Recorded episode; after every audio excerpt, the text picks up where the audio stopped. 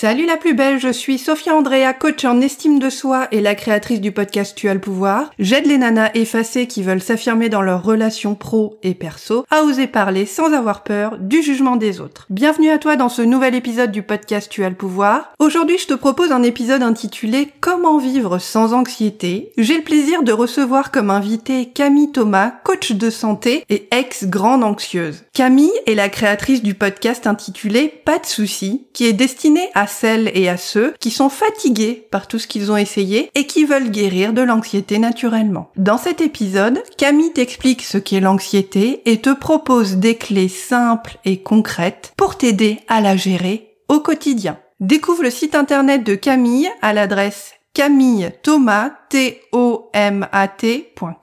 Si tu as des questions, des commentaires sur cet épisode ou si tu veux travailler avec moi et avoir plus d'infos, je suis toujours à un email de distance pour toi à l'adresse sophia, S-O-P-H-I-A. Très bonne écoute et merci pour ta fidélité au podcast Tu as le pouvoir.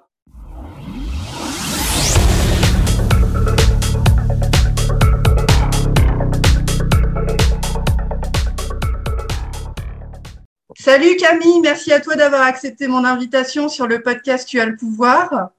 Merci Sophia, merci beaucoup, je suis vraiment ravie d'être ici. Merci d'avoir pensé à moi. Je suis très contente de t'accueillir. Euh, j'ai découvert ton podcast qui s'appelle Pas de soucis il n'y a pas très longtemps. C'est un podcast qui parle de l'anxiété. Et moi, ce qu'il faut savoir, c'est que je suis, euh, on va dire, euh, une ancienne anxieuse. Je me définis vraiment comme quelqu'un. J'ai eu une enfance traumatisante. J'ai grandi dans une maison où il y avait de l'alcoolisme, de la violence conjugale. Donc, au niveau anxiété et dépression, si tu veux, j'ai été bien servie dès le départ. On est pas hein mal. Hmm. Voilà, c'est ça. Il y a eu plein de choses qui se sont installées dès le début et qui ont fait que je me suis retrouvée il y a quelques années à avoir des crises de panique, une anxiété en fait que j'ai commencé à soigner à l'époque euh, de la très mauvaise manière avec de l'alcool, en buvant trop. Et au fur et à mesure du temps, je me suis rendu compte que j'avais tendance à, on va dire, m'automédicamenter avec l'alcool euh, pour justement moins ressentir de l'anxiété. Et j'ai voulu t'inviter aujourd'hui parce que je sais que l'anxiété, lorsqu'on ne l'écoute pas, qu'on ne la comprend pas, tout simplement, qu'on n'apprend pas à entendre ce qu'elle nous dit, on mm. peut euh, faire l'expérience de symptômes qui vont être de plus en plus chroniques et de plus en plus graves au fur et à mesure du temps. Mm. Et on peut aussi se diriger vers des comportements addictifs comme ce que moi j'ai fait, que ce soit une addiction avec une substance telle que l'alcool qui est légale et qui est autorisée, ou avec des médicaments, ou avec des trucs plus trash et plus durs. Et la raison pour laquelle je voulais t'inviter aujourd'hui, c'est parce que l'anxiété, pour moi, c'est quelque chose dont on parle pas assez et que lorsque j'ai découvert ton podcast et toutes les clés de compréhension scientifique et humaine à travers ton expérience que tu nous donnes, je me suis dit, Camille, il faut qu'elle vienne absolument parler aux auditrices du podcast de ce que c'est que l'anxiété et de ce qu'on peut faire pour travailler, pour la comprendre et pour aller mieux. Mmh. Est-ce que tu peux nous dire qui tu es et ce que tu fais exactement aujourd'hui? Yes, avec plaisir. Je pense que je vais me définir comme toi, une ex-anxieuse. J'aime bien dire ça aussi. c'est rigolo, tu vois, toi, tu parlais de l'alcool. Euh, moi, j'ai fait ça, mais avec le travail. Quand on parle des addictions, on pense toujours aux choses très trash. Euh, et moi, j'ai utilisé le travail, j'ai utilisé l'entrepreneuriat, j'ai utilisé l'adrénaline du travail et de l'entrepreneuriat, et c'était un super moyen de me perdre là-dedans et de ne surtout pas penser et de d'être super haut dans mon cortisol. C'était absolument génial, ça marchait très très bien. Ouais. Euh, mais oui, qui je suis? Alors moi, j'ai grandi dans une famille, euh, ouais, où il y avait de la violence euh, verbale, parfois physique. Moi, mon père, il il piquait des accès euh, de rage, on savait pas trop pourquoi, comment. Donc j'ai appris à être euh, voilà sur mes gardes tout le temps, tout le temps, tout le temps. D'accord, ouais. Et puis mmh. ce, ce, système, voilà, ce, ce, système nerveux qui est tout le temps, tout le temps sur ses gardes. Après, ça s'est euh, gentiment transformé effectivement en anxiété. Et puis il y a euh, un peu plus de trois ans maintenant. Donc euh, moi j'ai fait des études de droit qui ne m'ont pas du tout convenu. Je suis quand même allée jusqu'au master, tu vois. et puis à un moment dans ma vie, je me suis dit mais en fait Camille, tu ne veux pas travailler dans un bureau et tu fais du droit. Il y a, y a, un petit, tu vois, un petit truc qui mmh. marche pas. Euh, Et à l'époque, j'avais beaucoup d'asthme et beaucoup d'eczéma. Depuis l'enfance, j'ai eu beaucoup d'asthme et beaucoup d'eczéma. C'est rigolo, on va parler un petit peu de trauma, mais maintenant, il y a des études qui montrent que les enfants qui ont de l'asthme, ça dépend en fait, c'est complètement corrélé à la santé mentale des parents, donc ce que je trouve très très drôle. Ouais. Euh, donc voilà, c'était pas pour rien ces symptômes physiques aussi. On en parlera des symptômes physiques qu'on peut rencontrer avec l'anxiété, mais voilà, beaucoup d'eczéma, beaucoup d'asthme depuis toujours, et c'est un moment de ma vie où je m'étais un peu résolue à, à vivre avec ça. Et à ce moment-là, c'était mon plus gros problème, si tu veux, parce que l'eczéma quand on a beaucoup, en fait, moi j'en avais partout sur le visage, j'en avais partout sur le cou, tu commences à te cacher. Euh, ah oui. L'hiver, je mettais des grosses écharpes. En termes de santé mentale, c'est hyper difficile. C'est l'image de toi. Tu te grattes en permanence, tu es fatigué parce qu'il y a de l'inflammation chronique partout ouais. dans le corps. Donc, c'était un, un, espèce de cercle vicieux comme ça où je me... Je, la phrase que je me répétais tout le temps, c'est pourquoi j'ai une santé de merde? Désolée du vocabulaire, mais je me disais toujours ça. Il y avait un, un espèce d'une partie de moi qui se sentait aussi très victime de pourquoi j'ai ça et pas les autres? Il y en a qui mangent mal et puis ils ont rien. Et puis moi, j'avais tout oui. ça. Voilà, ouais. mais, je, mais je m'étais un peu résignée à ce moment-là. C'était vers la fin de mes études. Il me dit ok, bon bah je vais vivre avec ça toute ma vie. Et puis je pense que il y a une partie de nous qui abandonne jamais quand même. Il y a une partie Ouais. de nous qui abandonne jamais. Et et euh, je suis partie. J'ai monté ma start-up. J'ai vécu euh, dans l'adrénaline à fond pendant deux ans. Donc j'ai monté une start-up dans l'agroalimentaire, dans les biscuits euh, vegan et sans gluten, parce que je voyais qu'il y avait pas beaucoup de snacks justement pour les gens qui voulaient être sans gluten, faire attention et tout ça. Donc je voulais faire quelque chose là-dedans. Et puis je me suis rendu compte que ça me convenait pas du tout parce que moi je m'étais imaginé une vie où j'aurais pu être, tu sais, un peu digital nomade quoi, avec beaucoup de liberté. Ouais. Or une entreprise dans l'agroalimentaire, si tu veux avoir des libertés, ne fais pas ça parce qu'il faut être là, il faut être sur le terrain. Enfin c'était, je m'étais, Bon voilà, je pas ouais. voilà, Et puis moi j'avais besoin de contact humain et en fait je me retrouvais à faire euh, de la vente et de la logistique et c'était pas du tout ce que je voulais faire. Donc un petit peu, euh, je sais pas si je peux dire crise existentielle, mais tu vois, euh, un appel, je suis partie en Inde dans un dernier élan en me disant euh, je vais relancer la gamme en mode ayurvédique et tout ça, mais tu sais, je me mentais un peu à moi-même à ce moment-là. Ouais. Et d'ailleurs, j'ai fait une, Ouais. une, une formation de prof de yoga là-bas, donc euh, ça montrait bien que c'était pas du tout mon intention de continuer. Oui. Ouais. Cette décision quand j'étais là-bas d'arrêter cette entreprise et c'était pas une petite décision parce que quand t'as mis tes larmes, ton sang et toute ta sueur pendant deux ans dans une entreprise que voilà il y avait plein de trucs qui étaient montés, il y avait de l'argent qui avait été levé, enfin c'était c'était hyper dur pour moi là en termes d'anxiété, ça a vraiment atteint un pic aussi pour moi à ce moment-là. Et j'ai fait cette euh, formation de prof de yoga, j'ai pleuré tous les jours pendant 30 jours. gros nettoyage, gros gros nettoyage. Et j'ai rencontré là-bas une femme qui s'appelle Rachna Shashi. Il y a un peu ces rencontres qui changent la vie, tu sais. Euh, Rachna Shashi qui était docteur en nutrition holistique. Et euh, je suis rentrée, je me suis formée avec elle à distance. À l'époque, sa formation, elle était encore hyper personnelle. On faisait des échanges de mails et tout, je me souviens pour les modules. Et je me Mhm. suis formée avec elle et j'ai appliqué tous les principes, en fait. Et donc, moi, je suis rentrée dans la santé mentale par la santé physique, si tu veux, en essayant de guérir de cet eczéma. Et effectivement, je suis rentrée et en appliquant quelques principes ayurvédiques, quelques principes du yoga et elle, tout ce qu'elle m'avait dit euh, sur la nutrition, en, je vais dire au bout de six semaines, mais trois mois vraiment, plus d'eczéma et c'est plus jamais revenu, tu vois. Et là, je me suis dit, en fait, je peux juste pas garder ça pour moi, c'est pas possible. Oui. Donc, je me suis lancée dans le coaching par là, en fait. Je me suis lancée dans le coaching par le coaching de santé pur, Oui. en accompagnant des personnes avec les principes du yoga et avec la nutrition fonctionnelle qui voulaient se libérer de maux chroniques, en fait, de l'eczéma, de maladies auto-immunes, de tout ce qui était chronique. Donc, c'est par là que j'ai commencé. Et donc, cet eczéma a guéri assez rapidement, mais ce qui restait, c'était l'anxiété. D'accord. Et euh, l'anxiété à un certain moment du cycle aussi, parce que moi j'avais été sous pilule pendant sept ans. Et, euh, et au bout de 5-6 ans, ça a commencé à plus aller du tout pour moi, même si c'était une micro-dosée, je la supportais très bien, etc.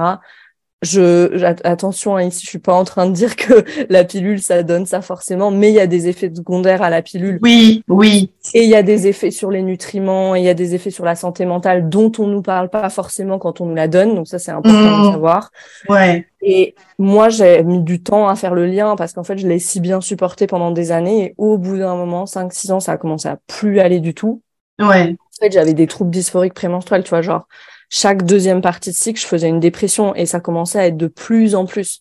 Au début, mm. c'était juste la semaine prémenstruelle, après c'était carrément les deux semaines avant le cycle. Enfin, donc tu t'imagines t'es en dépression euh, la moitié du mois, quoi. Mm. ça, fait, un peu beaucoup. Et tu sais que ça revient forcément le mois prochain. exactement. Et ça fait un peu beaucoup. Et donc, euh, et ça, ça a été la, porte aussi, ce déséquilibre hormonal, en fait, de me dire, OK, c'est pas possible, et de continuer à creuser. Et de continuer à creuser, de continuer mon chemin de guérison, et là, vraiment d'arriver à ce gros bloc qui était l'anxiété, de dire, OK, qu'est-ce qu'on peut faire pour ça? La nutrition fonctionnelle. Ça avait déjà beaucoup, ça m'avait déjà beaucoup aidé, mais ça semblait pas être suffisant, suffisant à lui seul. Euh, à ce moment-là, j'ai découvert le breathwork aussi, la respiration mm ça qui m'a beaucoup aidé. Je me suis formée en breathwork. Et puis après, je suis arrivée à tout ce qui était euh, trauma, système nerveux. Et une fois qu'on a vu, après, on peut plus, on peut plus ne plus voir. D'accord. donc, euh, donc voilà un peu la, la progression. C'est difficile de te dire qui je suis, mais en tout cas, l'histoire, elle est celle-là. Mmh. coach. Et du coup, j'accompagne les femmes euh, voilà, qui sont anxieuses. Moi, j'aime bien dire anxieuses et ambitieuses, tu sais. Moi, les femmes qui viennent me voir, c'est des femmes qui ont des projets, puis en fait, qui sont souvent, euh, voilà, rongées par l'anxiété ou, ou j'ose pas y aller, euh, voilà, anxieuses, ambitieuses. Et, et ça, c'était vraiment moi aussi. Souvent, des femmes, euh, en parler, je sais que tu as une question là-dessus, mais qui ont du mal à ralentir, tu vois. Ouais, ouais. qui sont à fond, mais aussi très, très anxieuses avec des symptômes physiques qui sont pas du tout agréables. Et, euh, voilà, j'accompagne ces femmes avec des techniques de régulation du système nerveux, avec la nutrition aussi, avec le breathwork. Mm. D'accord. Et du coup, ce qui t'a poussé à devenir euh, coach en, anxiété, accompagner les femmes, c'est euh, le fait de vouloir partager ton expérience et la méthode que tu as développée. Ouais. En fait, tu sais, tu sais, c'est venu quand je suis rentrée d'Inde. Ce qui m'a marqué en Inde, c'était pas tant les postures de yoga, les asanas. Ouais ouais. beaucoup plus le mode de vie. Tout le mode de vie qu'il y a autour, tu sais, ces routines qui sont vraiment, ils disent, les gardiennes de la santé. Quand j'étais en Inde, en fait, tout ce concept de routines qui sont les gardiennes de ta santé, tu vois, toute cette prévention, je me disais, mais c'est incroyable, on peut pas euh, laisser ça au Yoga Institute, tu vois, il faut partager ça, en fait. Ça, ça a été vraiment ça le premier élan, tu vois. Et puis après, bien sûr, de, de voir toutes les, bah, les modalités que moi j'ai expérimenté et après dans lesquels je me suis formée, ça a tellement fait pour moi, tu vois. Ouais. Bah, c'était juste le mouvement naturel en fait. Hmm. Oui, et puis je pense qu'effectivement cette notion de nutrition et de santé, elle est très. Je suis pas du tout spécialiste de la médecine ayurvédique ou de l'ayurveda, mais en Inde, manger, c'est prendre soin de sa santé et prendre, prévoir justement être dans la prévention par rapport aux maladies. Et c'est pour ça qu'on est aussi sur une nourriture qui est très médicale et une conception de ce que c'est que manger qui est pas du tout la même que chez nous. Et que du coup, en mangeant, on prend soin de soi, ce qui n'est pas nécessairement le cas euh, dans notre esprit, on va dire à nous d'occidental, voire de, français, euh, voilà, où tu, tu, vas être sur de la grosse viande rouge et du pinard et des machins, on va dire sans bon, c'est un peu cliché, mais c'est quand même ça. Tu vas en Inde, ils mangent pas de viande. Pour la plupart, c'est euh, voilà. Et puis, il y a tellement de... Il y a une vraie compréhension et une connaissance sur le plan, ayurvédique de comment on fonctionne et de ce qui est bon pour nous. Et cette notion vraiment de mettre dans son corps quelque chose qui va être bon pour la santé, c'est mmh. quelque chose aussi qui est tout à fait... Euh, c'est génial et c'est quelque chose qui, bah, qui concourt aussi au maintien de notre santé et à la prévention notamment de l'anxiété ou d'autres maladies on a vraiment ce rapport entre le corps et l'esprit qui, je pense, est beaucoup plus euh, euh, présent dans le quotidien, comme tu disais. Oui, et c'est vraiment important que tu pointes ça parce que maintenant, il y a énormément d'études scientifiques. En fait, on vit une période qui est ultra excitante en ce moment parce que tout ce qu'on faisait dans ces médecines millénaires, on est en train de le démontrer par la science maintenant. Donc, c'est génial, en fait. Il y a la science et ces mmh. médecines millénaires qui se rencontrent. Et maintenant, il y a notamment des études qui font le lien très clair et direct entre l'inflammation chronique dans le corps, par exemple, et l'anxiété. D'accord. La santé mentale, euh, tout le lien entre la santé digestive et la santé mentale. Enfin, ouais. C'est extraordinaire ce qu'on peut faire avec la nutrition, ça c'est sûr. Ouais. Et du coup, d'après toi, euh, par, par, rapport à ta, ta pratique aujourd'hui, comment est-ce que tu définis l'anxiété? C'est quoi pour toi? Pour moi, l'anxiété, c'est vraiment euh, c'est la partie immergée de l'iceberg, en fait. C'est juste le, pic de l'iceberg, tu vois, qu'on voit. Alors, il y, a plein de symptômes associés, plein de symptômes euh, physiques, mentaux. On peut sentir, euh, tu sais, je, je, parlais de ces femmes qui ont du mal à ralentir, on peut sentir cette agitation. On est, quand on a de l'anxiété, souvent on passe le plus clair de notre temps en sympathique. Je vais expliquer ce que c'est. On a cette agitation. On peut sentir aussi très fatigué parce que tu sais on est agité agité comme ça puis vous ça retombe et on est super fatigué on fait les montagnes russes un peu euh, en termes d'énergie tu vois. Mm-hmm. soit il y a trop d'énergie dans le corps soit juste il n'y en a pas assez en fait. On peut se sentir très très irritable tu sais sur le fil tout le temps sur le fil quoi il, il faut pas qu'il y ait un truc de plus dans la journée parce que sinon ça va pas le faire tu vois. Donc euh, ça peut être des troubles du sommeil euh, ça peut aller jusqu'au vertige hein, quand on a besoin de se dissocier complètement euh, des maux de tête des nausées. Moi je vois pas une femme qui va bien au niveau de la digestion tu vois qui a de mm-hmm. l'anxiété. Oui. Euh, ça peut être des sensations physiques dans le corps, tu vois, des frissons, des tremblements, euh, comme des picotements, des sensations d'avoir les muscles engourdis, tu vois. On peut avoir des palpitations, euh, des douleurs musculaires qu'on s'explique pas trop, tu vois. Donc, on va avoir du mal à se concentrer. Tout ça, c'est les symptômes finalement qui vont avec. C'est moi, je l'appelle le package, tu vois. Ça, c'est le package. Mais ça, tous ces symptômes, c'est la partie immergée de l'iceberg. La cause racine, racine de l'anxiété, c'est une, la dérégulation du système nerveux. Qu'est-ce que ça veut dire? La dérégulation du système nerveux, c'est quoi notre système nerveux déjà? Le système nerveux, c'est un ensemble de nerfs, ok? Des nerfs qui sont partout, partout dans notre corps, ok? Et qui vont transmettre des signaux aux différentes parties du corps. On sait qu'on a notre système nerveux central, c'est le cerveau et la moelle épinière, et on a le système nerveux périphérique, c'est tout le reste, tout simple. Et ensuite, on a le système nerveux on dit on a euh, la composante volontaire. Donc tu sais par exemple j'attrape mon verre d'eau ok ça je le fais volontairement. Puis ouais.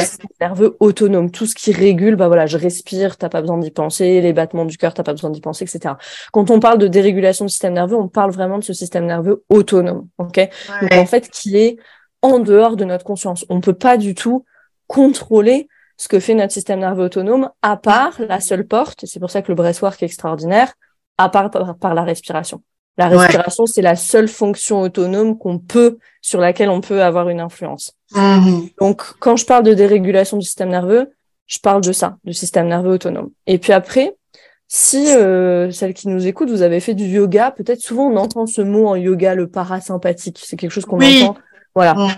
Le système nerveux sympathique et parasympathique.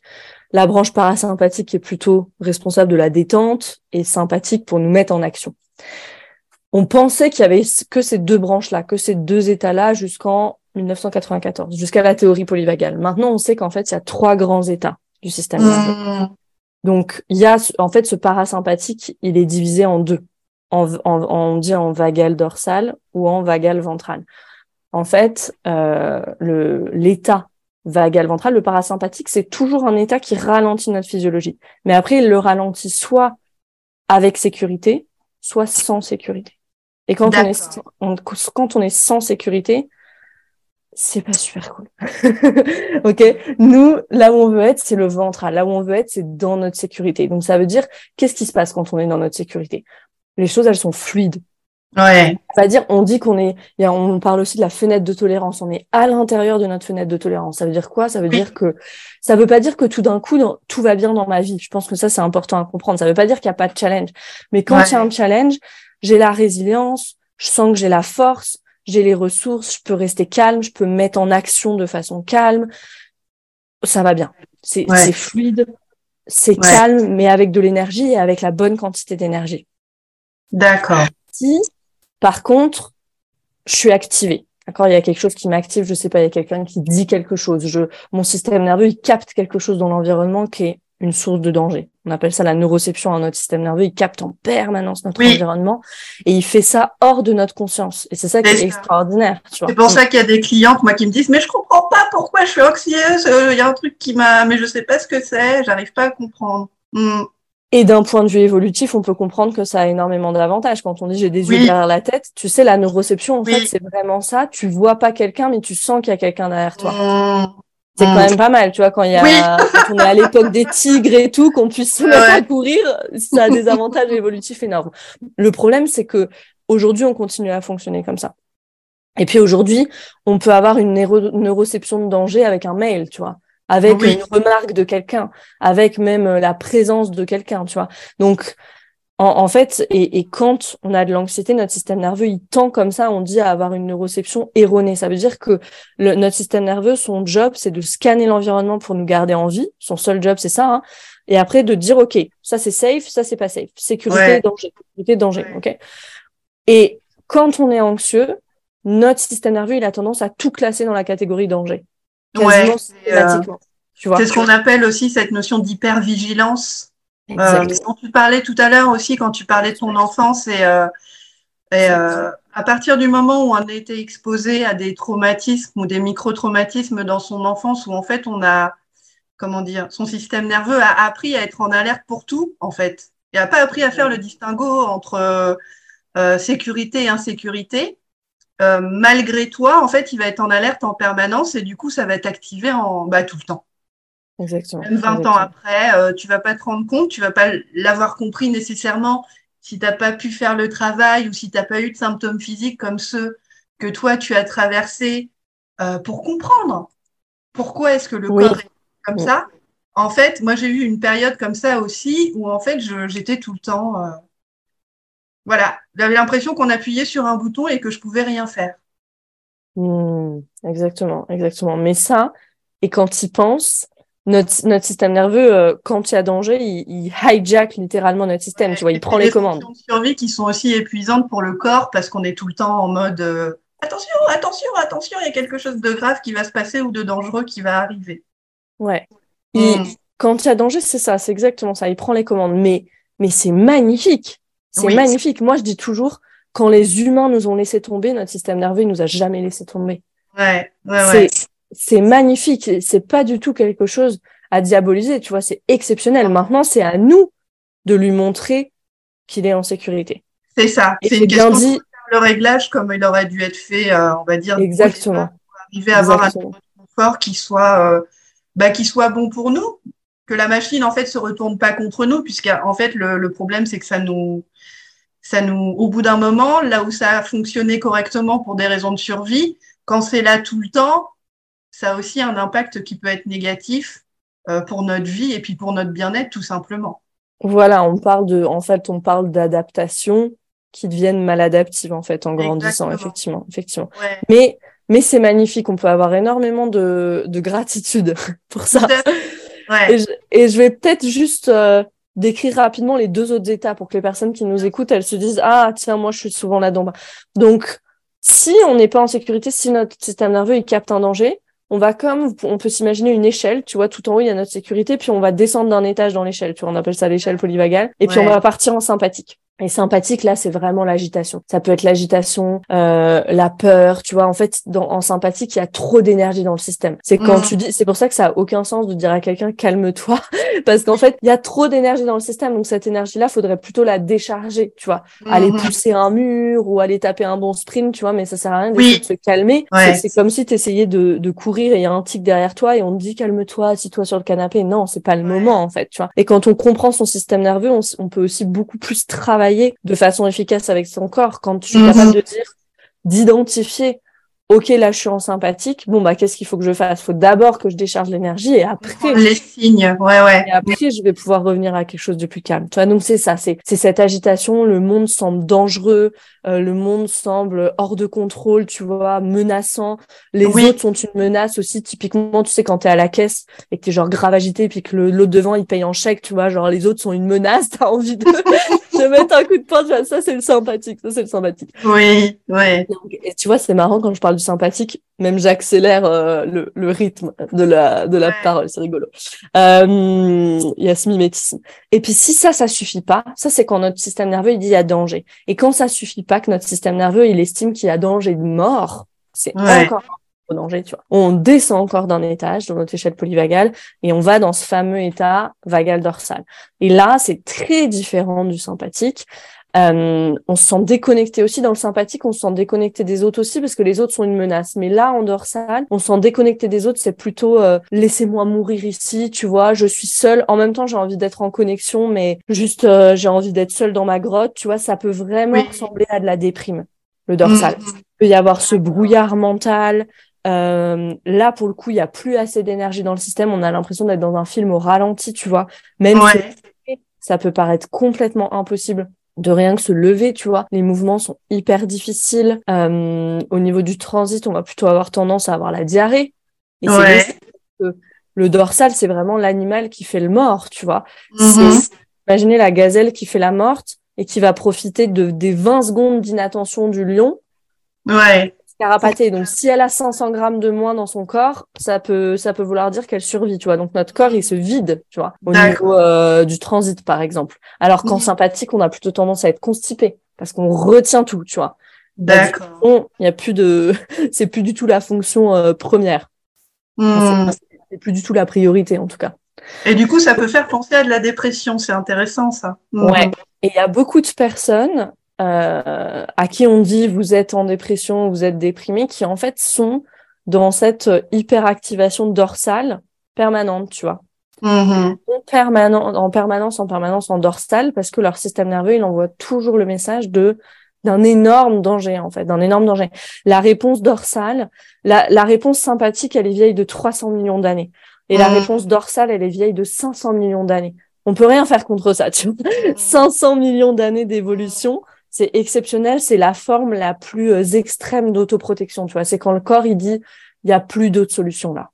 Il y a plus d'autres solutions, tu vois.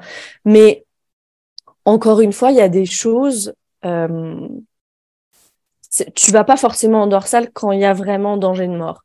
Je, je peux, je peux euh, partager une petite euh, histoire personnelle rapidement ici, tu vois, qui a été un, un de mes plus gros dorsales. L'année dernière, à peu près à cette époque-là, en octobre, j'ai fait une fausse couche, assez tardive, assez traumatique, bref. Et il y avait une réunion de famille, tu vois, dans la famille de mon mari euh, quelques semaines plus tard, et arrive dans la salle sa cousine qui a eu son bébé au moment où moi j'ai fait la fausse couche, tu vois. Et je savais pas qu'elle allait être là. J'ai vu ce bébé arriver, qui avait quelques semaines, tu vois, dorsal total, figement, dorsal, effondrement, euh, plus d'énergie dans mes muscles et j'étais au restaurant devant tout le monde, tu vois. genre plus d'énergie dans les muscles, je en fait euh, complètement mais c'était vraiment c'était pas du figement, c'était vraiment de l'effondrement, tu vois. T'as mmh. l'impression que l'énergie quitte complètement ton corps et t'as qu'une envie c'est d'aller dormir. Tu vois. Moi par exemple, je, commence à avoir très froid soudainement. Alors ça mmh. ça c'est vraiment euh, c'est vraiment euh, moi, tu vois mais et donc voilà, ça c'est un exemple, tu vois, de dorsal. Donc c'est pas forcément, j'étais pas concrètement en danger de mort, tu vois, mais c'était un tel euh, choc et c'est venu réveiller un traumatisme qui était trop récent que mon, système il a dit là on peut pas gérer en fait. Là on peut pas gérer, on t'envoie en dorsal. D'accord.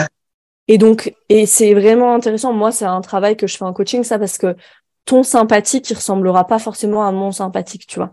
Ton dorsal il ressemblera pas à mon dorsal. Il y a des, des, caractéristiques un peu générales, si tu veux, en sympathique, il y a trop d'énergie, en dorsal, il n'y a pas assez d'énergie, mais c'était vraiment important de comprendre à quoi ça ressemble pour moi. Il y a des personnes qui vont en dorsal qui s'évanouissent. Elles doivent tellement se dissocier qu'elles s'évanouissent, tu vois. elles commencent à avoir des vertiges. Donc, voilà. Et c'est de, de comprendre dans son corps et de ressentir dans son corps, OK, à quoi ça ressemble pour moi. Et c'est quoi l'avantage de ça? de savoir à tout moment dans quel état je suis dans mon système nerveux, c'est que je reprends le contrôle en fait. C'est différent. C'est très différent de dire oh my god, je sens toutes ces sensations, je sais pas ce qui m'arrive, plutôt que de pouvoir dire ok, je sais que je suis en sympathique. Le mmh. sympathique, c'est ça, ça, ça. J'ai ça, ça, ça dans ma boîte à outils pour décharger l'énergie.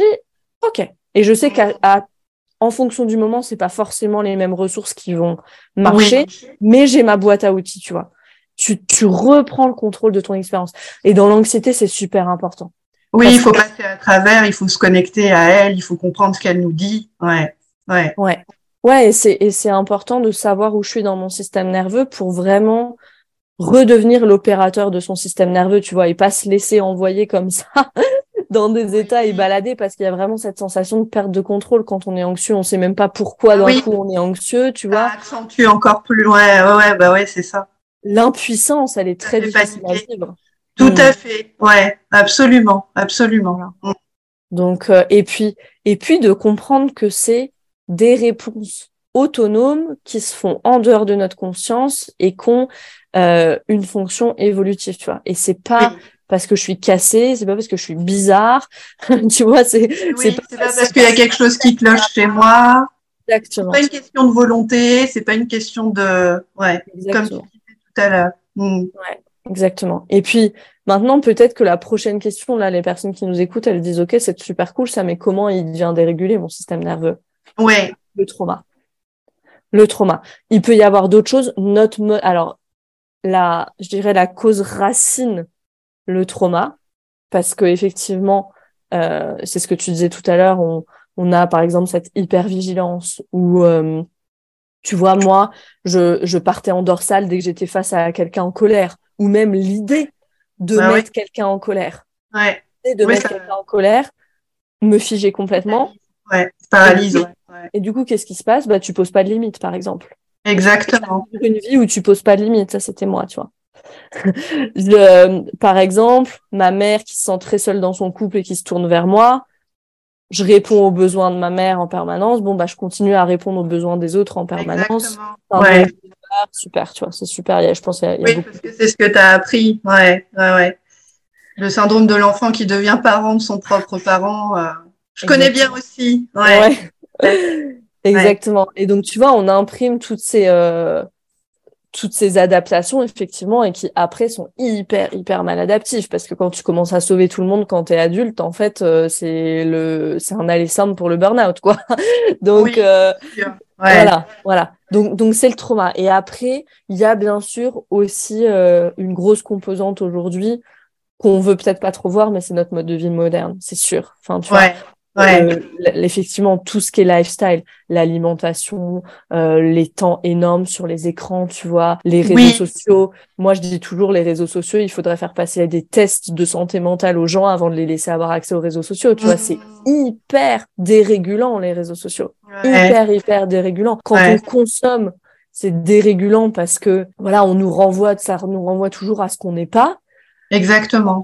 Et quand on poste, quand on produit, tu vois, comme moi par exemple, c'est hyper dérégulant aussi parce que tu as euh, les trolls d'Internet, tu as quelque chose où tu donnes beaucoup de toi, puis en fait, il n'y a pas de co-régulation, tu vois, là-dedans. Il y a, rien en face, tu vois, tu donnes, tu donnes, tu donnes, puis il n'y a pas. Donc, ouais. Une bienveillance qui n'est pas toujours là, ouais. Ouais, mm. exactement. Donc après, il y a plein de choses magnifiques sur les réseaux sociaux, tu vois, magnifique, magnifique, mais c'est juste, voilà, ce temps énorme sur les écrans, euh, cette connexion des réseaux qui n'en est pas une vraiment, tu vois. Euh, on, manque de co-régulation aujourd'hui. On sait qu'un système nerveux, il aspire qu'à une chose, c'est à se connecter à un autre système nerveux et pas à travers un écran, à travers euh, autour du feu en lisant une histoire le soir, tu vois. Une, mm-hmm. vraie, connexion, tu vois, une vraie connexion. Il y a, plus beaucoup ça aujourd'hui en fait. Il y a moi quand je quand j'accompagne les personnes, souvent je suis assez à chaque fois euh, Bon, maintenant, j'ai arrêté d'être étonnée, mais au début, j'étais très étonnée, tu vois, quand on, c'est un exercice que je fais faire aussi, c'est, c'est quoi ton cercle de safe people, tu vois, autour de toi? Ouais. On n'a pas beaucoup, en fait. Mm-hmm. Et, et on a besoin de ces relations euh, nourrissantes, sans jugement, où il y a de l'écoute. On en a absolument, absolument besoin. Et je pense que la plupart des gens aujourd'hui, ils n'ont pas des personnes comme ça dans leur vie. Ça, c'est hyper dérégulant en soi. Oui, et ça aide à cultiver ce sentiment de sécurité intérieure dont on a vraiment besoin pour, euh, pour guérir l'anxiété, pour la comprendre et pour, euh, pour être en lien avec elle. Ouais. Donc, il y a, donc, donc c'est ça, il y a, y a cette solitude, il y a cette alimentation qui est pas adaptée et il y a cette vitesse, en fait, ouais. euh, du, du monde, tu vois, ouais. Qui, ne permettent pas à l'anxiété, du coup, de, de trouver des soupapes pour, ouais, pour être non, et puis, et puis tu sais, c'est, ouais c'est très difficile aujourd'hui, enfin, c'est plus difficile aujourd'hui. Alors, d'un côté, c'est plus facile parce qu'on a beaucoup plus d'informations sur le système nerveux. Il y a tous ces praticiens comme toi, comme moi, tu vois. Donc, on peut aller vraiment, voilà, si on veut guérir, vraiment, euh, on peut aller chercher quelqu'un pour se faire accompagner. C'est plus difficile dans le sens où les sources de l'anxiété, on peut rien faire physiquement pour les résoudre. Tu sais, mm-hmm. avant, euh, je sais pas moi, tu as les pertes ta récolte, et ben tu vas, tu vois, t'arroses, tu fais quelque chose, ta ta ta ta ta ta. Là, si, le, si la neuroception de danger, elle te vient d'un mail ou d'un chiffre sur ton compte en banque, qu'est-ce que tu fais physiquement avec tes muscles? Pas mhm. grand-chose. Mhm. Donc t'as jamais l'occasion de décharger cette énergie. Ouais. Donc, donc, et ça c'est pas facile. Ça c'est pas facile parce que la, la source des problèmes a vraiment changé. Ouais. Rien faire physiquement pour résoudre ces problèmes. Euh, D'où l'importance de vraiment se bouger et faire du sport. C'est super, super important. Il faut décharger. Évacuer. Clairement, ouais. Ouais, tout à fait. Et ça, c'est très important. Et cette notion de routine au quotidien, elle permet de, de se dire, bon, qu'est-ce que je peux faire dans ma journée de aussi simple que, qui va prendre 15 minutes ou moi je travaille beaucoup avec la cohérence cardiaque par exemple avec mes clientes aussi et puis en fonction de ce qui leur convient elles font leur petite cuisine. Certaines vont être beaucoup plus dans le sport d'autres dans la marche dans la contemplation. Mais l'important effectivement c'est d'être dans ce mouvement pour accompagner cette énergie la laisser sortir et lui permettre d'avoir un exutoire pour ne pas qu'elle reste à l'intérieur de nous. Parce que comme tu disais tout à l'heure il y a cette notion on est anxieux parce que notre système nerveux a été traumatisé. Et c'est important de dire aussi que euh, la notion de trauma, elle est aussi relative en fonction de la personne et qu'il n'y a pas besoin, euh, pour reprendre l'expression, j'en parlais avec une cliente, d'avoir été enfermée dans un placard euh, pendant dix ans ou abusée sexuellement pour avoir été traumatisée dans son enfance. Moi, j'ai des clientes qui me disent, mon père, il était médecin, j'ai jamais manqué de rien et qui souffrent d'anxiété chronique quand même. Donc, il faut pas culpabiliser. Il faut se remettre à la place de la petite fille qui avait 4 ans ou 5 ans ou 6 ans, qui a été réceptacle de la colère, de l'émotion des adultes, qui n'a pas su quoi en faire et qui a simplement gardé à l'intérieur d'elle tous ces signaux et a appris à les interpréter comme une menace. Qui ait eu abus grave ou pas, c'est pas la question. La question, c'est vraiment quel a été l'effet sur le plan énergétique, sur le plan de mon système nerveux, à l'époque où moi j'étais petite fille, où j'étais en train de me développer, et qu'est-ce que j'ai gardé de ça à la fois dans mon corps, dans mon esprit, et quel rapport au monde ça construit pour moi après? Ça, c'est hyper important. Il n'y a pas de petit traumatisme quand tu es enfant. Ce qui est important, c'est de garder à l'esprit qu'on n'est pas là pour blâmer nos parents, mais simplement qu'on prend conscience. On a l'information de ce que ce traumatisme ou ces traumatismes répétés ont créé sur moi et quel impact ça a sur mon niveau d'anxiété aujourd'hui. Le, le trauma, c'est euh, effectivement le trauma, c'est euh, Bessel van de Kolk hein, qui dit ça que le trauma, il n'est pas dans l'événement, il est dans le, dans le système nerveux. Le trauma, c'est trop, trop vite, trop tôt ou trop peu. Ça peut être trop peu aussi. Le trauma, ça peut être ce qui n'est pas arrivé. C'est pas mm. forcément ce qui est arrivé. Mm. Ce qui n'est pas arrivé. Si j'ai des parents qui sont zéro disponibles émotionnellement, ah ouais, ouais, ouais. Sachant que on, on, a parlé, j'ai utilisé ce, thème de, de ce terme de corrégulation sans vraiment l'expliquer, mais la corrégulation, c'est cette connexion entre deux systèmes nerveux. C'est pas du soutien, c'est pas une discussion, c'est vraiment cette connexion euh, biologique, presque chimique entre deux systèmes nerveux. Tu sais, quand tu arrives en présence de quelqu'un et d'un coup, tu es calme. Parce que lui, son système nerveux, il est régulé. Et toi, tu vas en anglais, on dit you're gonna pick up. Comment on dit en français? Tu captes ça, en fait. C'est exactement ça. Ouais, ouais. Ça.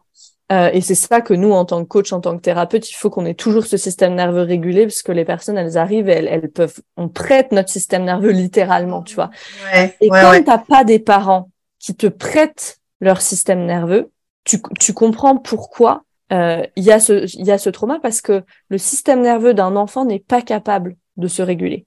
Quand on nous dit tous les experts de la parentalité, les livres là sur la parentalité, laissez pleurer les enfants, euh, ne consolez pas les enfants, ils vont se réguler eux-mêmes. Tout du bullshit. Tout du mm. bullshit. L'enfant qu'on ne régule pas, il, ça, il apprend pas à s'autoréguler, il, il apprend à se renfermer. Ouais. Tout ce qu'il apprend. Mm. Donc, ça veut pas dire qu'il faut pas dire non, etc. Mais après, qu'est-ce qu'on en fait, tu vois, d'un enfant qui est contrarié On va le réguler. Bien sûr mm. qu'on va le réguler la, notre capacité d'autorégulation pour plus tard, elle est basée sur la co-régulation. L'autorégulation, elle dépend de la co-régulation. Donc, effectivement, le trauma, c'est aussi ce qui n'a pas été là. Oui. pas été là. Et je pense qu'il y a un gros travail. Nous, on travaille aussi là-dessus en coaching, un gros travail de deuil à faire sur ce point-là. Un gros mmh. travail de deuil à faire sur, OK, ça, ça n'a pas été là pour moi. Mais maintenant, je, comprends le mécanisme d'autorégulation, de co-régulation, je comprends ce que c'est le système nerveux, je peux me donner ça à moi. Ouais, tout à fait. Voilà maintenant. tu sais, quand je t'ai dit tout à l'heure, il faut montrer, c'est à nous de montrer à notre mm. système nerveux qu'on est en sécurité. J'ai pas dit dire. Mm. Dire qu'on est en sécurité, lui montrer. Ouais. Là où arrive tout le bressoir, qui est le travail somatique. Ouais, Le trauma, il est dans le corps. Mmh, mmh, mmh, Et effectivement, il y a cette, cette, notion de. Moi, ce que je vois tout le temps avec mes clientes qui souffrent d'anxiété euh, euh, chronique, euh, c'est vraiment cette notion de sécurité intérieure qui n'a pas vraiment été construite pendant l'enfance. Et cette, cette invisibilité émotionnelle, cette inaccessibilité de la part des deux parents ou d'un seul, où tu vas avoir par exemple papa qui était là et maman qui était absente émotionnellement, où en fait l'enfant n'a pas senti, on n'a pas senti cette connexion. Du coup, quand on est adulte, on ne sait pas comment faire pour soi parce qu'on n'a rien, à on n'a on pas de branche auquel se raccrocher, on n'a pas eu d'exemple. Mmh. Et le pire, je mmh. trouve, ce qui est le plus difficile à vivre quand on s'en rend pas compte, hein, parce que moi j'ai fait le travail et mes clientes le font aussi, c'est qu'il y a une forme de culpabilité par rapport à ça. Donc à la fois on est en souffrance, on est en panique, on a l'impression parfois même de plus avoir de sol sous ses pieds, tellement c'est voilà, tu parlais de l'échelle tout à l'heure, on descend. C'est ça. Et puis en plus, on se sent coupable. Enfin, certaines de mes clientes me disent, mais moi, j'ai toujours eu ce que je voulais. J'ai toujours eu ce dont il me fallait. Et moi, je dis, mais oui, mais est-ce que tu t'es senti aimé Est-ce qu'on t'a pris dans, tes, dans les bras? Est-ce que est-ce qu'on t'a montré tout ça? Et malheureusement, souvent, la réponse est pas, pas beaucoup ou non. Parce qu'en fait, on fait cet amalgame, mais ça, c'est aussi des anciens modes, euh, voilà, de d'éducation où en fait les gamins étaient un peu comme des animaux. Bon bah t'as tout ce qu'il faut, tu devrais pas te plaindre, et puis voilà, quoi. Heureusement, aujourd'hui, ça évolue et on est dans quelque chose de différent. Mais euh, le nourrissement émotionnel est toujours plus important euh, et va permettre d'apprendre à gérer son anxiété et de ne pas justement développer euh, cette insécurité intérieure ou, ou d'être dans de l'anxiété qui va être de l'anxiété de surperformance, comme tu disais pour toi tout à l'heure, où en fait, ça va devenir un canal qui va permettre de performer socialement, tu vas pouvoir développer des trucs, ça va être génial mais ça va quand même être là quand même. Ça va rester. Ouais, j'ai, j'ai un, j'ai tout un épisode de podcast là-dessus qui s'appelle l'anxiété ambitieuse. Moi, je l'appelle comme ça. Je trouve que c'est un joli nom. Je sais pas. mais ouais, ouais. C'est, en anglais, c'est ce qu'on appelle euh, functional anxiety, l'anxiété fonctionnelle, en fait. L'anxiété qui, qui, tu fonctionnes hyper bien aux yeux de la société, aux yeux de l'extérieur, mais à l'intérieur, c'est juste euh, le, la catastrophe, tu sais. Et d'après toi, quel, quel, lien existe entre l'anxiété et le manque d'estime de soi? Ouais. Euh, pour moi, le lien, c'est le trauma. Quand il y a, quand il y a trauma, il y a cette croyance qui s'installe en nous qu'on est euh, défectueux, en fait. Tu sais, il y a ça. Et c'est, ça s'explique très très bien. Ça veut dire que si par exemple, mettons justement, on parlait de l'absence, euh, l'absence de disponibilité émotionnelle des parents, ouais, des parents qui sont pas disponibles émotionnellement pour toi, ou des enfants, tu sais, dont le père euh, les a abandonnés quand ils avaient euh, trois ans, sept ans, peu importe. L'enfant, il a une vision, on dit égoïste, mais égoïste, ça veut dire tourner autour de lui en fait, tu vois, du mmh. monde. Donc il n'y a pas d'autres explications quand il arrive tous ces, toutes ces choses-là. Il n'y a pas d'autres explications que bah, je suis foncièrement mauvais, tu vois. Je ne suis pas aimable dans le sens de aimable, donc digne d'être aimé en fait. Et, et donc il y a cette honte, tu vois, qui s'installe. Derrière l'anxiété, il y a énormément de honte. Alors il y a ça pour parler de voilà de choses traumatiques, d'absence de disponibilité émotionnelle, etc. Mais il y a juste l'éducation aussi, avec l'absence de régulation dont je parlais tout à l'heure. Ça veut dire que l'enfant il se développe, et puis après, vers 2-3 ans, il commence à, même avant, il commence à ramper, à attraper des objets et tout. Et donc là, les parents, ils commencent à dire non à ce moment-là. Touche mm. pas à ça garder l'enfant en sécurité. C'est totalement normal. On n'est pas en train de dire qu'il faut arrêter de dire non. Mais à chaque fois qu'on dit non, il y a cet état de honte. Et la, la honte, l'émotion de la honte, c'est ça, en fait. L'émotion de la honte, d'un point de vue évolutif, ça permet juste la honte de savoir ce qui est OK ou pas, mm pour pouvoir rester dans la tribu, tu vois. D'accord. C'est tout. Mais mm. le truc, c'est qu'est-ce qui se passe quand on régule jamais un enfant qui est honteux, qui est contrarié, qui est triste? Eh ben, ça devient un état chronique, ça. Et mm. quand on creuse, moi, à chaque fois, moi, je travaille beaucoup, euh, je fais beaucoup de travail avec les parties de soi. Oui. Il y a toujours cette partie de nous qui porte de la honte derrière l'anxiété. Toujours, toujours, mm. toujours. Et il y a toutes ces parties protectrices de nous qui viennent protéger cette partie qui a honte. Parce que la honte, c'est hyper, quand elle devient chronique et toxique comme ça, cette honte, c'est, tu sais, il y a l'expression mortifiant. C'était une expérience mortifiante. Ouais, ouais. La honte, c'est mortifiant. Donc, c'est, tu vois, en termes d'intensité, c'est j'ai l'impression de mourir, tu vois. Il faut s'imaginer sur scène devant un public en train de trébucher ou de bafouiller ou tu vois, c'est le le il y a des gens qui font des cauchemars de ça, tu vois. le, fait d'avoir honte, c'est hyper fort et du coup, on va tout faire pour pas ressentir ça. Pour, pour se protéger de ça. Et quand on commence à travailler, et c'est pareil quand on fait le travail de commencer à poser ses limites, c'est un travail oui. beaucoup en coaching. Il faut travailler avec deux émotions, il faut réintégrer la colère qu'on n'a pas pu avoir, il faut travailler avec la honte. Mm. Parce que je pose pas mes limites quand je dis j'ai peur de comment l'autre personne elle va réagir en face. En fait, c'est parce que j'ai honte. Qu'est-ce qu'elle va penser de moi? Si mm. là, elle a besoin de moi, ce soir, elle va pas très bien et tout. Tu vois, euh, hier encore, moi, j'ai une copine, euh, il m'a quitté, ta, ta, ta. Moi, je, ça fait euh, un moment là que je suis débordée, que je suis fatiguée et tout. J'ai dit, je me sens pas de t'appeler là ce soir. Mmh. Tu vois? Mm. Parce que j'ai fait tout le travail et que c'est complètement OK pour moi, c'est ma vérité, tu vois, alright. Mais oui, oui. quand tu commences à faire ce travail de poser tes limites, c'est la honte, en fait, qui est là. Plus que la peur. Tu vois. Donc, mmh. Ça, c'est euh, pour, pour moi, c'est ça le lien, en fait, avec parce que la honte et l'estime de soi, c'est pas très comment est-ce qu'on dit? Ça, ça va pas ensemble, c'est pas compatible. Mm-hmm. Ouais, tout à fait. Tu vois, tu peux pas dire j'ai une bonne estime de moi et puis j'ai honte de qui je suis, tu vois. En même temps, c'est donc euh, pour moi le lien il est là. Le trauma, il nous fait croire qu'on est intrinsèquement euh, défectueux, qu'il y a quelque chose qui cloche avec nous parce qu'il y a cette honte qui s'est installée, engrainée. Mmh. Mmh. Mmh. Et sur la question des limites, le trauma, il nous fait croire aussi qu'on doit se trahir constamment pour être aimé. C'est ce dilemme entre ce dilemme entre authenticité et amour, tu vois. Et l'enfant, il choisit toujours l'amour de ses parents. Ça dépend. Donc c'est, enfin, si tu veux, c'est très smart comme, euh, c'est très smart comme euh, choix à ce moment-là mais après on se coupe de notre de notre authenticité. Et moi, ce que je vois mm. beaucoup aussi chez les euh, femmes anxieuses que j'accompagne, c'est elles savent plus bien ce qu'elles aiment, ce qu'elles veulent. Ouais, tout à fait. Il y a une forme de, on n'est on n'est pas euh, sur notre boussole intérieure, on sait plus en fait. Moi, elles, utilisent souvent le mot girouette, tu sais, parce qu'elles ont l'impression de tout le temps, euh, bah elles, elles vont au gré du vent des autres en fait, mais pas du leur. Mm. Donc forcément, euh, on peut pas euh, se sentir en sécurité intérieurement lorsqu'on est euh, perdu dans ce mouvement en fait de girouette où on n'est plus dans son dans son propre centre en fait. Ouais. Mm. Mm. Et quelle différence est-ce que tu fais entre l'angoisse et l'anxiété? Alors, l'angoisse et l'anxiété, je, dirais que c'est plus temporel. L'angoisse, ça va plutôt être sous forme de crise, tu vois. Et il y a toujours des symptômes physiques dans l'angoisse, qui a peut-être pas forcément dans l'anxiété, qui peut se traduire. L'anxiété, ça peut être euh, alors juste entre guillemets, hein, mais de, la rumination, de l'inquiétude constante, tu vois.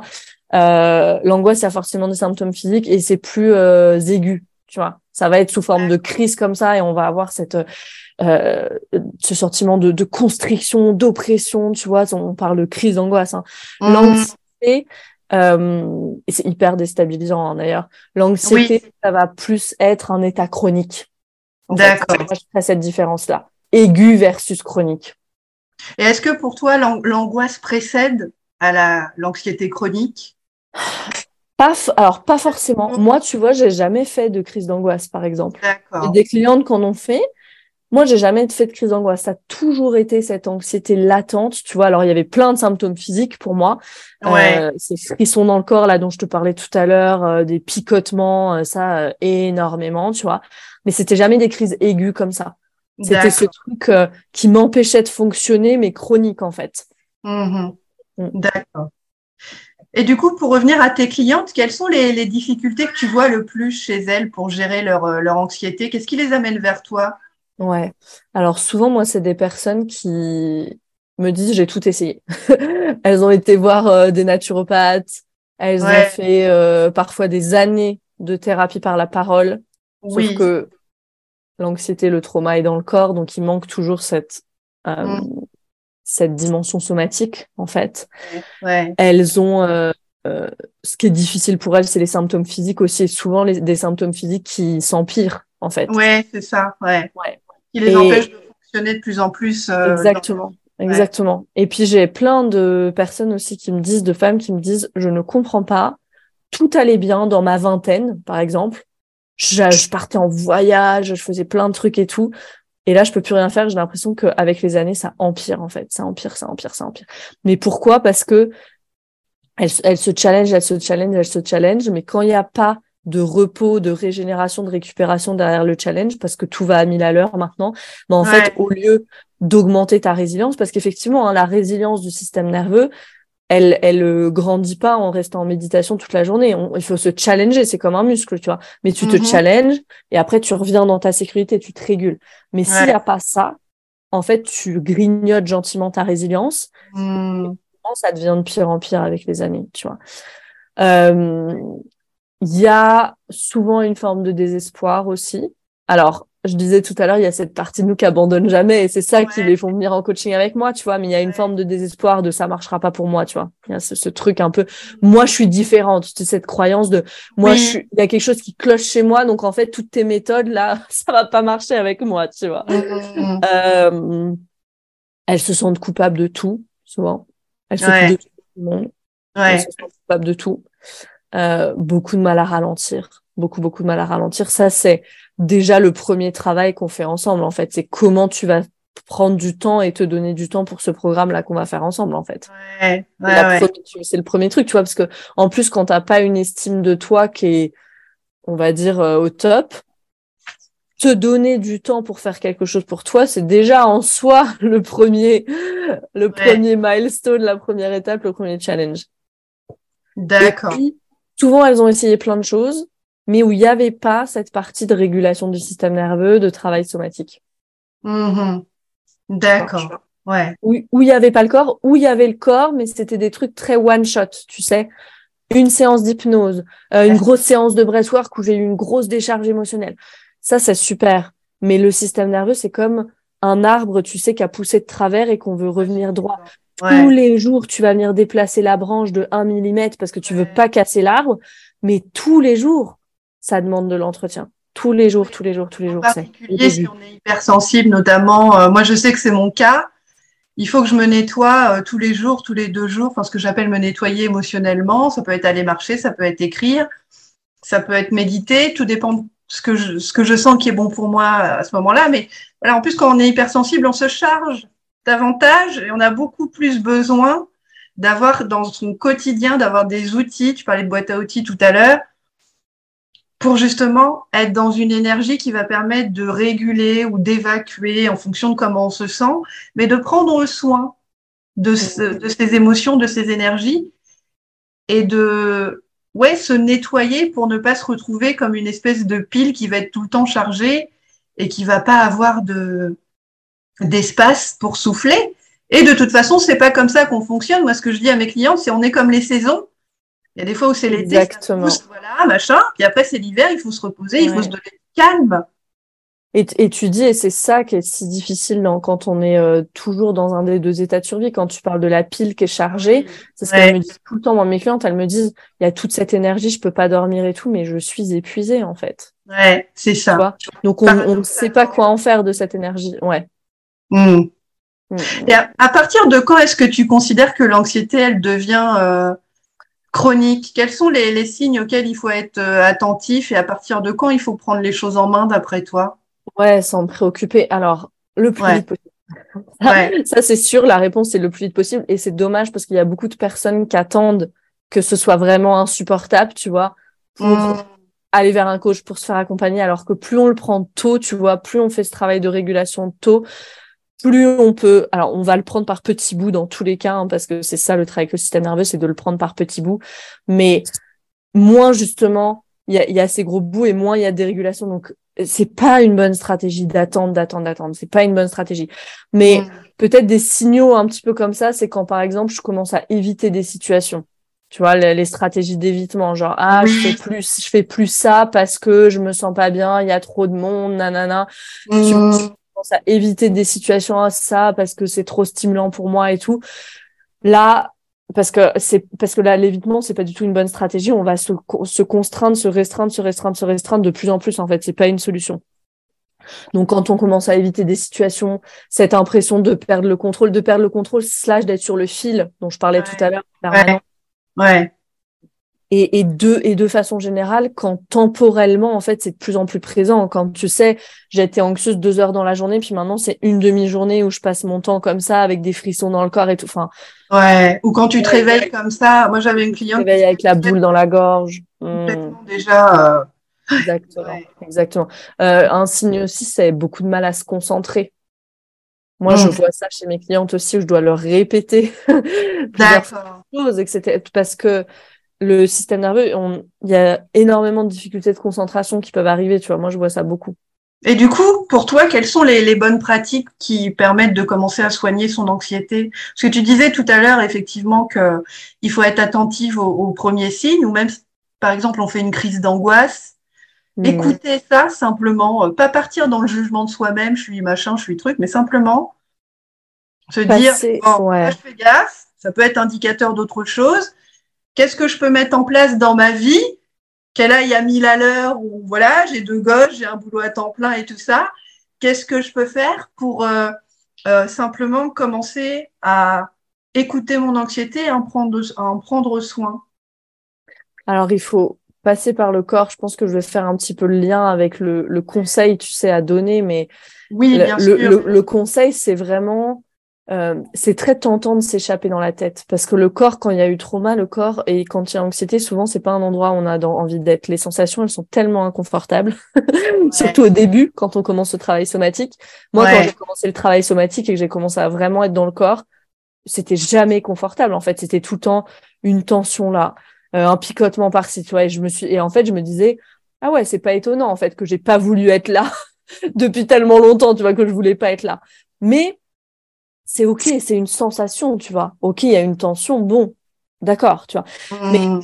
Mais donc c'est très tentant. Ce qu'on fait, c'est qu'on va dans, c'est qu'on on s'échappe dans notre tête. Et, et, le rôle de notre cerveau, c'est ça. Hein. Notre cerveau, c'est une machine à faire du sens, tu vois. Donc il, ouais.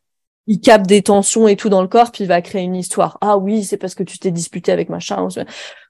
Ok, donc c'est de résister à ça et de systématiquement revenir dans le corps. Et ça peut être Bon, nous, c'est ce qu'on fait en coaching. Euh, moi, je donne 21 jours de pratique. On fait une pratique somatique différente tous les jours, tu vois, donc pour avoir vraiment une grosse boîte à outils. Mais au début, quand on commence, ça peut être euh, juste poser une main, tu vois, sur un endroit qui a besoin d'attention, poser une main sur le cœur, ça c'est assez euh, classique, tu vois, mais euh, venir se prendre dans les bras, tu vois, juste revenir au corps systématiquement.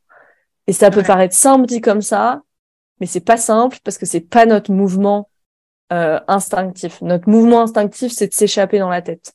Ouais. Et puis c'est vrai que tu parlais de thérapie par la parole tout à l'heure, on intellectualise beaucoup. Et euh, bon, après c'est culturel, mais c'est vrai que ça nous coupe entre guillemets de, de certaines autres portes d'accès, comme euh, la porte du corps, qui est tout aussi importante et qui nous dit plein de choses d'une autre façon. Enfin voilà. Et c'est des choses qu'on n'a pas appris à, à, écouter, à entendre. Et du coup, c'est une porte qu'on n'a pas forcément appris à ouvrir ou pris l'habitude d'ouvrir. La thérapie par la parole euh, simple, j'ai envie de dire, sans modalité corporelle somatique, elle n'est pas adaptée au trauma, pour moi. Mmh. Pas du tout. Pas du tout, pas du tout. Et c'est ce que nous disent, euh, voilà, Peter Levine, Bessel Van de Kool, tous les grands pontes du trauma, ils le disent tous. C'est pas moi, c'est pas moi qui le dis. Vraiment, vraiment, juste en parler, c'est pas adapté. De toute façon parce que tout ce qui est imprimé déjà avant deux ans tout est imprimé en termes de mémoire implicite. Mmh. mémoire implicite c'est préverbal donc on n'a ouais. même pas de mots donc c'est dans le corps. Dans tous les cas. pas, dans ouais. tous les cas. Donc donc c'est donc c'est pas adapté en fait. Et puis le, le, deuxième euh, alors, euh, les, les, bonnes pratiques, je sais pas, mais c'est effectivement, et on revient peut-être un peu sur le côté ayurvédique là-dessus, mais son hygiène de vie. En ayurveda, euh, pour l'anxiété, pour la santé mentale, ce qu'on nous dit, c'est vraiment d'avoir une hygiène de vie régulière, en fait. Et ça, c'est vrai que ça aide de, voilà, pas euh, se coucher une fois à 22 heures, l'autre nuit, l'autre jour à 2 heures du matin, tu vois, et c'est d'avoir ouais. bon, alors, dans, ça veut pas dire 22 heures 00 tous les soirs, tu vois, mais quelque chose d'à peu près régulier, manger à peu près à heure régulière, avoir notre routine à peu près au même moment de la journée. Après, on l'adapte en fonction de ce qui est bon pour nous et de ce qui marche aussi dans notre emploi du temps, mais essayer d'avoir une routine, en tout cas, mmh, un mmh. peu de régularité. D'accord. Et, le, et en termes de nutrition, bon, il, il faut personnaliser, mais euh, la nutrition euh, anxiété-friendly, elle ressemble beaucoup à l'alimentation euh, sportive. Donc, c'est bien protéiné le matin pour la sérotonine, par exemple, et puis pas protéiné du tout le soir. Voilà, il y a des petits tips comme ça. voilà, qu'on, nous, c'est des, c'est des, des petites optimisations qu'on fait aussi au début du coaching, tu vois, pour bah, que le corps, il travaille avec nous, quoi. Mm. D'accord. Et si tu devais donner un seul conseil aux femmes qui nous écoutent et qui souffrent d'anxiété, tu leur dirais quoi? Je leur dirais deux choses. La première chose que j'ai déjà dit, mais que je vais répéter, résister à résister à l'envie d'analyser, résister à l'envie de vous échapper dans la tête. Revenez au corps, ça c'est quelque chose. Mmh. il y a trois choses que je vais dire. Une deuxième chose, c'est c'est jamais trop tard pour réguler son système nerveux. La neuroplasticité, elle est là. Ouais, ouais, ouais, ouais. Il y a des hmm. personnes qui vont en thérapie à 90 ans et qui ont des résultats exceptionnels. C'est jamais trop tard pour réguler son système nerveux. Je sais, moi, j'ai des messages privés tous les jours de personnes qui me disent Est-ce que hein, ça fait 20 ans que j'ai de l'anxiété Est-ce que si tu penses qu'on peut faire quelque chose? Oui, oui, oui. C'est jamais trop tard pour réguler son système nerveux. Et troisième chose, si vous faites quelque chose pendant six mois et que ça ne marche pas, faites autre chose. Tu vois moi, je suis complètement hallucinée par des personnes et j'ai été un mois pendant deux ans voir un psy, tu vois, ça rien apporté. Enfin, franchement, bref. Mais si vous faites quelque chose pendant six mois et que ça ne marche pas, mmh. faites autre chose. Ça veut dire que, et peut-être que même c'est une modalité par le corps, mais que ça vous convient pas à vous, tu vois, et donc il faut, il faut essayer autre chose. Oui, tout à fait. Voilà. Restez pas coincé euh, par sympathie pour le thérapeute ou je sais pas quoi. Si, mmh. si ça marche pas en six mois, qu'il n'y a pas au moins des premiers résultats, faites autre chose. La régulation du système nerveux, ça prend du temps. Okay le système nerveux, il répond pas à la pression, il répond pas à une timeline, il répond au soutien et à la présence. Donc ça met du temps. En revanche, il faut commencer quand même à avoir des résultats et à avoir des changements. Ça veut pas dire que ça y est. Avoir des choses qui bourgeonnent. Euh, voilà. Je dis pas si en six, je dis pas si en six mois vous n'êtes pas guéri, faites autre chose, mais je dis juste si ça n'a pas bougé du tout d'un iota. Et ouais, voyez des avancées, voyez un peu Voilà. voilà. Et au début, c'est même pas forcément des améliorations. Ce qu'on spot, c'est les changements. Peut-être que mm. je passais énormément de temps en dorsale, et puis maintenant, je vois que je passe beaucoup plus de temps en sympathique. C'est toujours pas idéal, mais ça bouge. Je suis en train de remonter dans mon échelle vague. Ouais, ouais, c'est ça. Exactement. C'est un pas après l'autre et ça, c'est important. Et cette notion aussi de trouver l'approche qui va être la bonne pour soi, euh, d'essayer différentes choses. Et c'est ce que je dis aussi à mes clientes. J'en ai beaucoup qui sont passés par la case psy. Ça leur a apporté des choses dans le sens où ça leur a appris prendre conscience de la dynamique familiale, comment je me suis construite, pourquoi est-ce que j'ai, par exemple, une mauvaise estime de moi, etc. Donc ça, c'est très bien mais ça n'est pas suffisant. Moi, la composante avec laquelle je travaille, évidemment, parce que je suis coach, c'est l'action. Ouais. Quand j'ai des clients qui me disent Ah, ça fait deux ans que je vais voir chez le psy, je suis chez le psy, mais j'ai pas l'impression d'avancer. Pourquoi? Parce qu'en fait, je ne passe pas à l'action dans ma vie au quotidien avec les vrais gens, les gens qui me font chier. Je demande pas l'augmentation que je demandais à mon patron. Je pose pas des limites à mon collègue qui vient me tenir le bout de gras pendant trois heures alors que j'ai des dossiers en retard. C'est ça aussi qui permet d'avancer. Et c'est ça qui permet de commencer à accéder à un mieux-être qui remotive, qui dit Oh, oh c'est bon, j'avance un peu, ça change, ça marche, etc. Et ça me donne envie de continuer à avancer. Certes, c'est pas parfait, mais ce mieux-être, on peut arriver à l'obtenir beaucoup plus rapidement que ce qu'on croit, en particulier lorsqu'on est coincé depuis euh, je sais pas combien de temps, qu'on prend des médicaments, qu'on dort mal il y a des choses très positives qui peuvent se mettre en place très rapidement à partir du moment où on trouve aussi la bonne approche pour soi et où on fait le travail, qui est un travail très simple finalement. Toi, toi et moi, on est là pour épauler, on est là pour justement soutenir et c'est ça qui permet de trouver l'énergie pour continuer à avancer. Mmh, mmh. Ouais, ouais, exactement. Et puis, ce qui est important, c'est de faire évoluer l'image de soi avec soi. Ça veut dire d'être capable de spotter ces changements. C'est un travail qu'on fait beaucoup parce que souvent les femmes que j'accompagne, elles, elles voient pas que ça change, tu vois. Moi, je, moi, je vois que ça change, mais elle, elle voit pas que ça change. Et ça, c'est très important. Très, très important. C'est aussi important de voir le changement dans le système nerveux que le changement lui-même. C'est vraiment, mmh. vraiment très important. Et, et c'est, euh, et ça, ça s'explique, hein, parce que plus je vois, plus je peux pointer mon système nerveux vers des signaux de sécurité. Tu viens d'écouter le podcast Tu as le pouvoir. S'affirmer est une compétence. Toi aussi, tu as le pouvoir de la maîtriser. Inscris-toi à l'adresse www.tuaslepouvoir.com pour profiter d'une myriade de ressources et d'événements gratuits qui t'aideront à ouvrir ta gueule avec tact et diplomatie.